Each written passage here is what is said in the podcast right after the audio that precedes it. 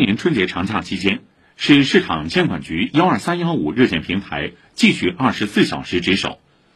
昨天公布的数据显示，长假前三天共接收各类投诉举报七千七百零三件，解答咨询一万两千零二十五件，其中食品、服装鞋帽、互联网服务、家居用品和销售服务等投诉举报量居前。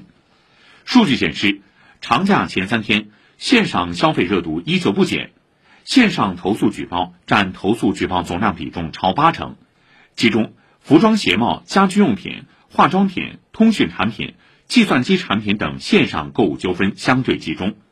消费者主要反映网购商品配送不及时，商家宣传与实际不符，产品质量存有瑕疵，在线客服敷衍推诿等。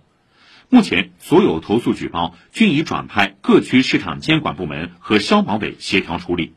以上由记者胡明珏报道。